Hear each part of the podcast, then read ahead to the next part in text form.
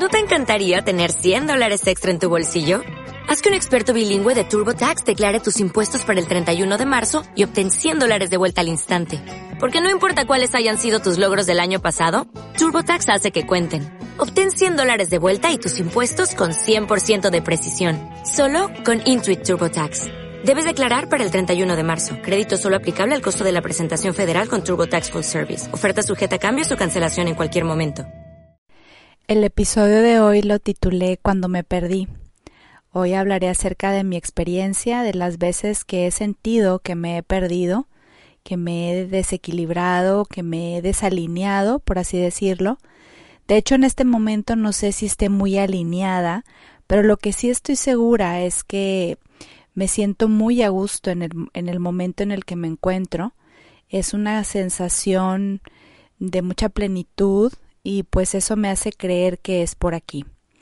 Así que bueno, hoy te contaré acerca de cómo fue esto, qué hacía, por qué lo hacía y acuérdate que siempre procuro hablar acerca de mi experiencia o de la experiencia que tengo con mis pacientes o de lo que he leído, lo que he aprendido.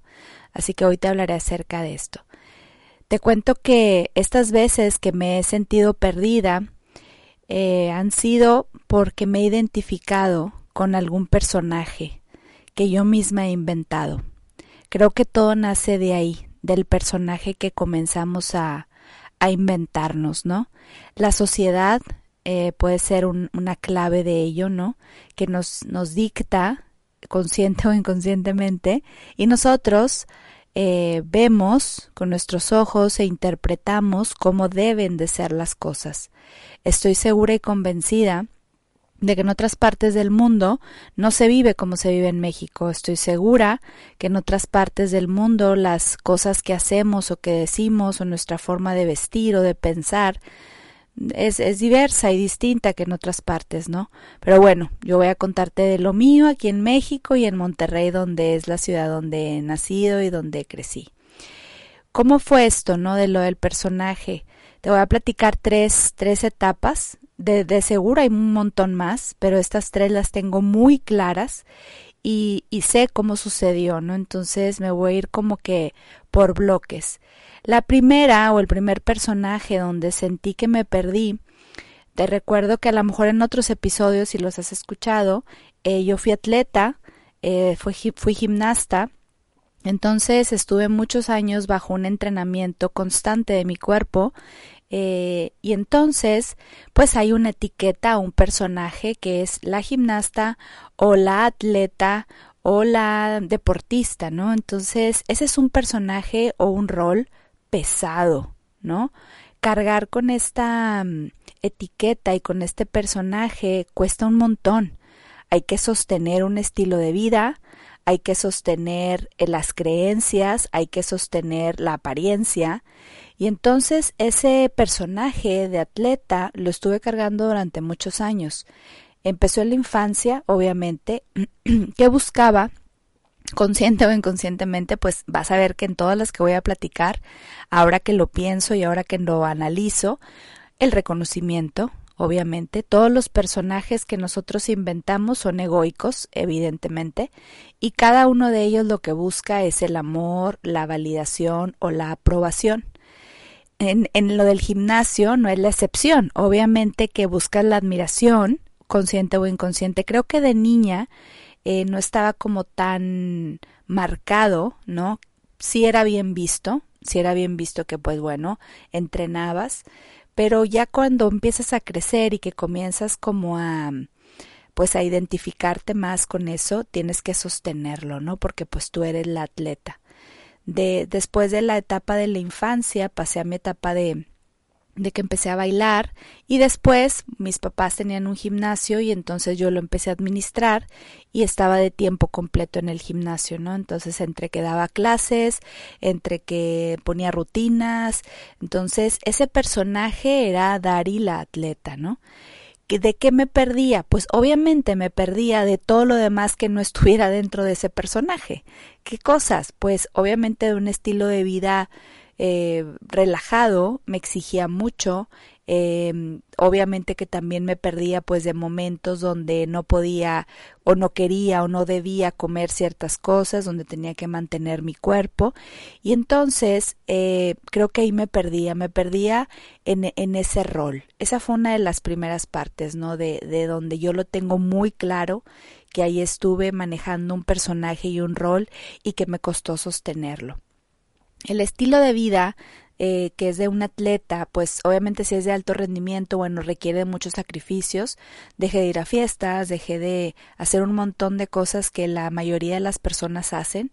De hecho, recuerdo que no tuve así como tardes de relax, ni las sigo teniendo ahora, ahora que lo pienso, pero en ese momento pues mi vida corría eh, en gimnasio y, y, estaba todo el tiempo pues ocupada en eso, ¿no? Entonces, eh, creo que el perderme porque no había un equilibrio, porque el personaje lo sostienes, entonces tiene que ser de tal forma que si yo me hubiera dado cuenta en ese, en ese momento, pues hubiera tratado de equilibrarlo, ¿no? Entonces, creo que esa fue una primera etapa.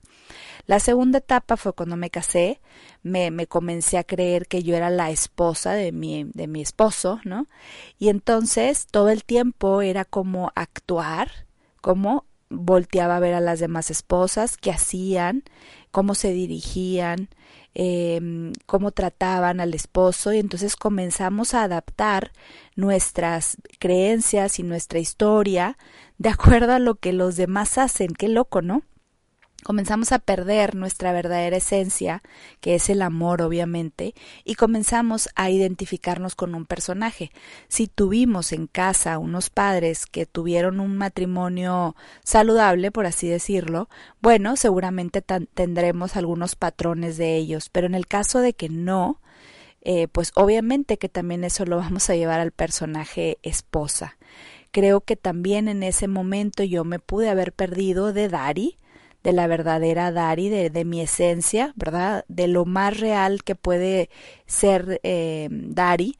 Obviamente que la Dari también tiene un personaje y ahorita voy a hablar de eso, pero simplemente el de decirme que soy la esposa, estoy dejando todo a la, todo mi, mi historia en, en, en la esposa, ¿no? Para yo salirme de ese rol y de ese personaje, obviamente adopté otro, que fue el de mamá estuvo, estuvo balanceado y obviamente que el de, el de atleta pues empezó a debilitarse, ¿no? Empezó como a pues a decaer porque obviamente pues ya no le dedicaba tantas horas a mi cuerpo, ni al ejercicio, ni al trabajo, entonces bueno, entre una combinación a otra, ¿no? El de mamá. La mayoría de mis pacientes, como ustedes ya lo saben, son mujeres, también atiendo uno que otro hombre, pero es en su mayoría mujeres, y después de la etapa de maternidad siempre hay esta historia de perdernos, de encontrarnos con un personaje que nosotros hemos inventado y que sostenemos y que nos hace sufrir en el fondo, como que no hay algo, porque hay algo que no está bien ajustado, hay algo donde no está tu, tu parte, ¿no? Como tu intimidad, como, como quién eres tú, ¿no? Entonces, cuando fui mamá, creo, creo y estoy segura que me la creí demasiado, ¿no? Estuve eh, mucho tiempo en, en, el tema de la maternidad y dedicaba muchísimo, no me arrepiento para nada, de hecho fue una etapa que gocé impresionantemente, ha sido de las etapas que yo creo que más he disfrutado eh, me dediqué al 100%, bueno, no al 100, pero la mayoría de mi tiempo estaba dedicado a mis hijos, tenía muy buenas dinámicas, yo me la inventaba, ¿no? Y hacía muy buenas dinámicas para estar mucho tiempo con ellos y luego dormirlos temprano y luego ya disfrutar a, a mi esposo, ¿no? Cuando mis hijos estaban chicos. Y creo que esa parte es de donde más la mayoría de las personas y de sobre todo las mujeres se estancan, ¿no? Se estancan y se pierden, porque se empieza a perder lo que a ti como mujer te gusta hacer, a ti como mujer te gusta escuchar, a ti como mujer te gusta comer. Con eso empezamos a tener como a empezar a debilitarnos hasta cierto punto. ¿Por qué? Porque sostenemos el otro rol sin darnos cuenta que también lo podríamos equilibrar, pero tiene que haber una conciencia, ¿no? Entonces, me hice la pregunta de, de qué hacía, o sea, ¿qué hacía yo? Pues hacía lo que otros me decían que hacer, sobre todo en el rol de la maternidad, en donde te dicen hay que darle de comer a tal hora, hay que darle esto, entonces en ese momento, no sé si era bueno o malo, pero no había redes sociales, entonces pues yo no podía eh, copiar o ver por redes, pero sí por mis cercanos, ¿no? Entonces estábamos con todo este, y, que viene siendo exactamente lo mismo, ¿no? Porque pues obviamente tienes esta invitación por parte de la vida y que mucha gente opina y que te dice cómo hacerlo y, y claro, está hecho desde un espacio amoroso. Yo siempre he confiado que la gente que se acerca a darnos un consejo es desde el corazón, pero obviamente que cuando estamos inmaduros, estamos chicos, pues lo tomamos desde el espacio que queremos, ¿no? Entonces, volviendo a esto, bueno, creía lo que ellos me decían, así, así, así.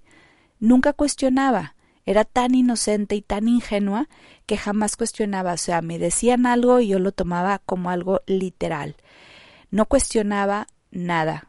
Le creía, observaba y entonces empezamos a fortalecer más todo eso, todas las sugestiones, todas las cosas que, que nunca dudamos y que le creímos al cien por ciento. Yo tenía una creencia cuando mis hijos estaban chicos que si yo les ponía la vacuna les iba a dar calentura. Y era tan fuerte que cuando no les pasaba, que no les daba calentura, yo pensaba que o no les habían puesto bien la vacuna o este o que algo raro andaba pasando ahí, o sea, bien ingenua, ¿no?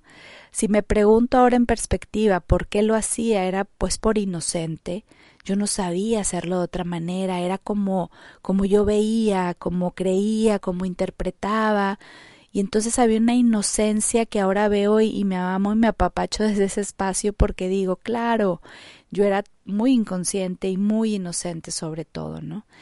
Y bueno, la idea aquí con estos audios obviamente no es nada más hablarte acerca de lo que yo hacía. Yo quisiera que tú te pusieras en perspectiva, te escucharas y vieras qué parte has estado eh, olvidando de ti. ¿Qué parte es la que has estado haciendo a un lado? Fíjense que pasa otra cosa bien chistosa con las parejas. Cuando veo tema de pareja, me doy cuenta también de esto. Eh, los hombres se enamoran de las mujeres cuando están solteras por esta chispa, esta esencia, esta risa, esta simplicidad, esta inocencia. Y conforme vamos adoptando otro personaje, la vamos perdiendo. Entonces, obviamente que puede haber un reclamo de las dos partes porque se perdió. Se perdió esa chispa, se perdió esa risa, se perdió. ¿Dónde? Hay que saber en dónde se perdió, en la maternidad, en el personaje, en el trabajo, en la en dónde se perdió. En algún lugar tiene que estar y hay que recuperarla. ¿Cómo se recupera? Con conciencia, dándote cuenta que sí es verdad. Yo me acuerdo que yo cuando me di cuenta de esto, fue cuando me empecé a preguntar, mis hijas ya estaban más grandes y una de ellas me preguntó, mamá, no sabemos qué música te gusta. O sea, fue así como, ¡Ah! ¿qué música me gusta? ¿Qué música le gusta a Dari? No a Dari la mamá, ni a Dari la esposa, ni a Dari, no, a Dari qué música le gusta escuchar. Y fue así como un balde de agua fría cuando me hizo esta pregunta. Después me volvió a preguntar la, la más chiquita que, oye mamá, ¿y cuál es tu, tu comida favorita? Y yo, ya no recordaba nada de eso. O sea, fue como si literalmente me hubiera perdido, me perdí en el rol. Entonces para mí era más práctico comer lo que ellos querían que comiera para no estar como eh, perdiendo tiempo, puede ser. Y entonces parecieran cosas muy sencillas, parecieran cosas muy obvias, pero en realidad no lo son y va pasando que conforme pasa más el tiempo, lo único que sucede es que esta esencia se va como apagando y se va olvidando. Entonces, obviamente pueden venir problemas de pareja, obviamente, ¿cómo no? Imagina que yo me enamoré de alguien y, y, por la esencia y por la risa y por las dinámicas y por el tiempo y de pronto todo eso se va, todo eso desaparece porque le ponemos mucho énfasis al personaje, pues obviamente que pues va a haber un shock, ¿no? Entonces, pues sí, obviamente que lo hacemos por inocencia, lo hacemos por, por eh, inmadurez tal vez, ¿no? Si el otro día platicaba con mi hija y me decía, mamá, ¿por qué todo esto no nos lo enseñaron en la escuela? Y yo no sé, no sé por qué no nos lo enseñan en la escuela, deberíamos de, de impulsar, ¿no? Que en la escuela se nos enseñe experiencias de la vida, ¿no? Creo que yo las aprendí, eh, bueno, no me arrepiento, lo repito, eh, lo, aprendí con, con, mi propia vida. Y cuando me empecé a reconciliar conmigo, cuando empecé a darme cuenta que no estaba siendo yo, que no había esta plenitud de la que hablo que estoy sintiendo en este momento, que no había una autorrealización, me realizaba a través de las actividades de otros, y está bien, pero no había una cosa que fuera propia, que fuera placentera, que fuera algo por lo cual yo podía decir, ahí me realizo. No había lo perdí, porque a lo mejor cuando trabajaba en el gimnasio me podía haber sentido realizada de compartir mi conocimiento de ejercicio, pero después eso empezó a, apagarse porque yo lo apagué, claro, porque le empecé a dar más fuerza a los otros roles. Entonces, ¿qué hice para reencontrarme? Eso es lo que quiero que lo escribí aquí en unos pequeños pasos, por así decirlo. Lo primero fue que me di cuenta ¿sí?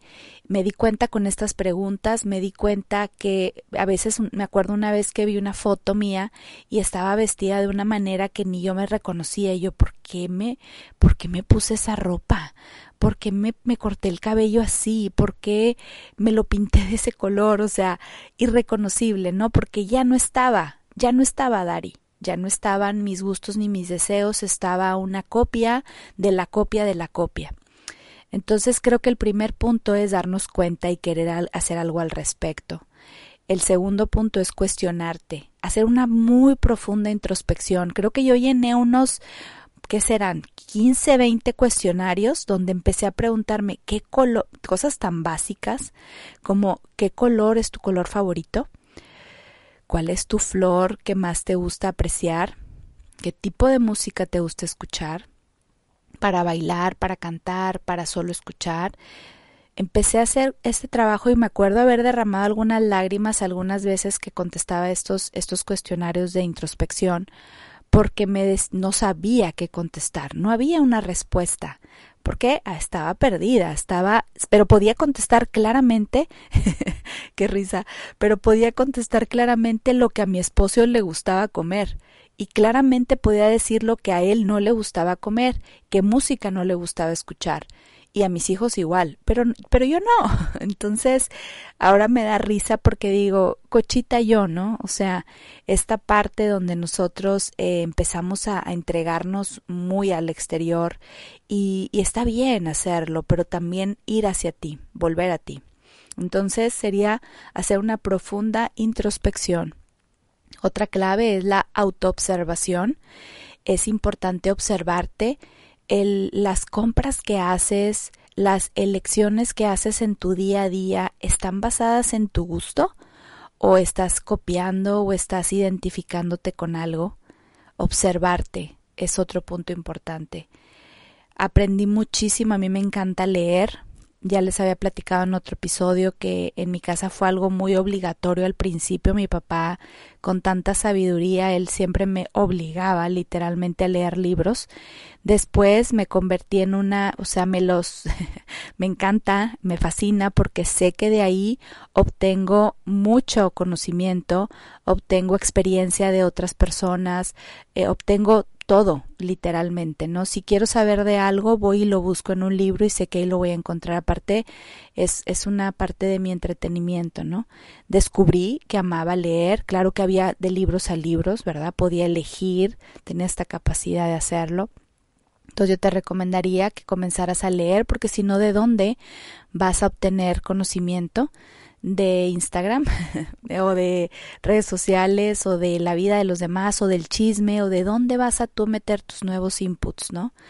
La otra cosa fue recuperarme con, con fíjense bien, esta, esta palabra fue clave, ¿sí? Recuperarme digo porque, o sea, es una sensación de recuperación, porque en realidad mi verdadera esencia siempre ha estado ahí, pero yo no la volteaba a ver.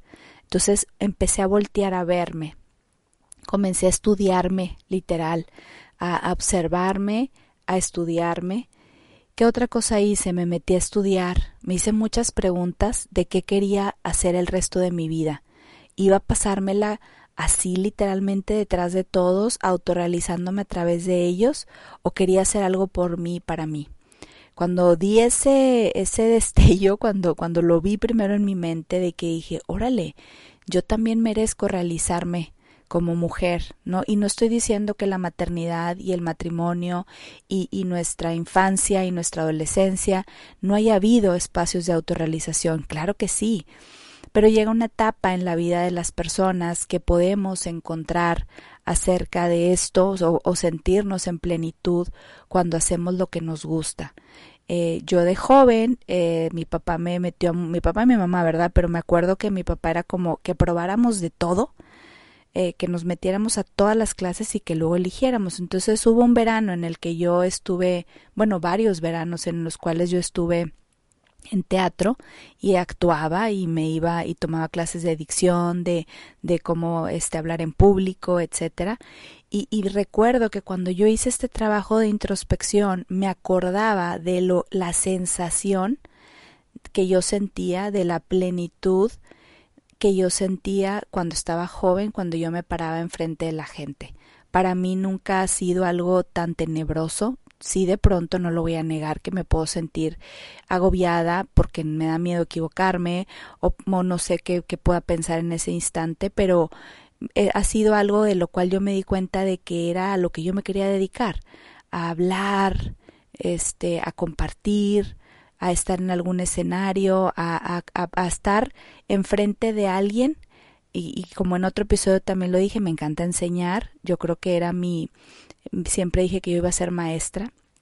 Entonces, cuando recordé que cuando de niña yo había pensado que iba a ser maestra, dije, ¿por qué no serlo? ¿Por qué no serlo? ¿Por qué dónde se quedó esa ese deseo? ¿Por qué se quedó ahí? No fue cumplido, ¿no? Pues yo no lo yo no lo llevé a la autorrealización. Entonces, ahora que ya tengo mis cuarenta y tantos, estoy haciendo esos deseos, estoy cumpliéndomelos y saben una cosa, es una sensación de, de plenitud y creo que yo lo siento, no sé si se note o no, pero yo lo siento y me siento satisfecha, mis días se, me levanto en la mañana con una sensación de, de, de, plenitud, no sé ni a veces cómo explicarlo. La vez pasada alguien me hizo una entrevista y me preguntó acerca de, de la motivación, ¿no? Y yo le decía que en mi experiencia la mejor motivación que puedes tener es dedicarte a lo que te gusta, con mucha pasión, o sea, que sea algo que tú ames hacer. Y para encontrar ese ese a qué amas hacer, pues tienes que ir a verte, tienes que ir a escucharte, tienes que hacer este autoconocimiento, ¿no? Entonces, bueno, volví a estudiar, me, me volví a meter a la escuela no paré de acomodarme libros, literalmente escuchaba demasiadas eh, eh, informaciones en internet, todos los libros que tenía que estudiar y me los acababa literalmente, pero con una sensación no de obligación, sino de querer conocer más, de saber más, ¿no? Y bueno, creo que ahora el trabajo que tengo fue el que yo elegí, yo lo elegí muy conscientemente, nadie me obligó, nadie me dijo es por ahí, ni lo estoy haciendo desde un espacio eh, de imposición o con un objetivo económico. Eso va a venir, tal vez, ¿no? Viene después con la autorrealización, pero no es lo que tú estás buscando, ¿no?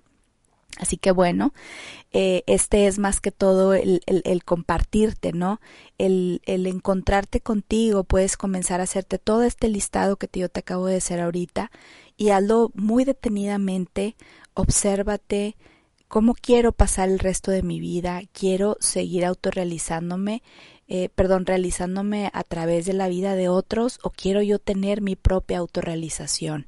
Y a lo mejor hay una cosa muy simple que puedes utilizar de tu vida para realizarte y sentir esta satisfacción de que, de que te sientes contenta, que te levantas por las mañanas y no te cuesta.